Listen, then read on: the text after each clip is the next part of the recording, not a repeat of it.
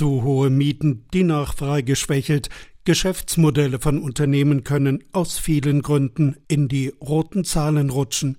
Mit der Insolvenz in Eigenverwaltung zeigt der Gesetzgeber einen Weg auf, angeschlagene Unternehmen zu sanieren, ohne dass die Firma vom verschwindet.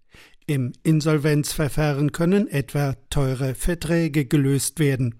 Robert Hähnel aus München gilt laut Handelsblatt als einer der besten Insolvenzanwälte Deutschlands. Er ist Vorstandsmitglied im Insolvenzverwalterverband VID und resümiert. Unser Problem in der Praxis ist in der Regel nicht, dass die Unternehmen zu früh Insolvenzantrag stellen, um dann von diesen Instrumenten Gebrauch zu machen, sondern ganz im Gegenteil eher, dass die zu spät kommen. Das heißt, es muss entweder Zahlungsunfähigkeit oder Überschuldung vorliegen oder bei eigenem Insolvenzantrag zumindest eine drohende Zahlungsunfähigkeit.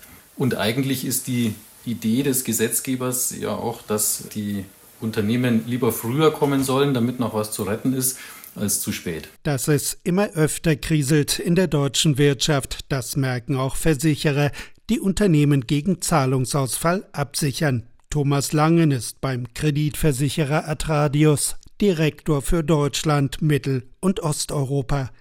Seit 2022 gibt es wieder mehr Firmenpleiten.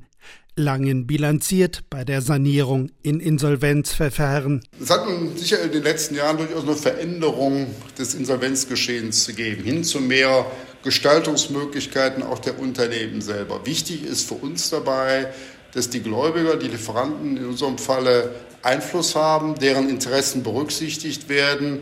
Natürlich ist für uns auch die beste Möglichkeit, Unternehmen zu erhalten, um auch den Kunden weiterhin Möglichkeiten äh, zu bieten, Geschäfte zu tätigen. Zu den Gläubigern gehören auch Verbraucher, die ihre Ware bereits bezahlt oder angezahlt haben.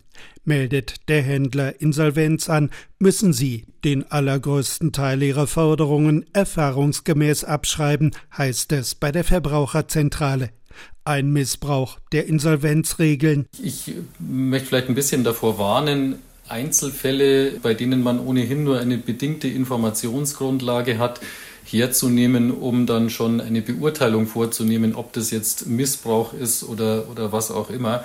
Aber ich glaube, dass die Missbrauchsquote in Deutschland bei den Insolvenzen relativ niedrig ist. Irgendwer muss also draufzahlen, der Händler kaum. Seine Kassen sind in der Insolvenz weitgehend leer. RBB 24 Inforadio vom Rundfunk Berlin-Brandenburg.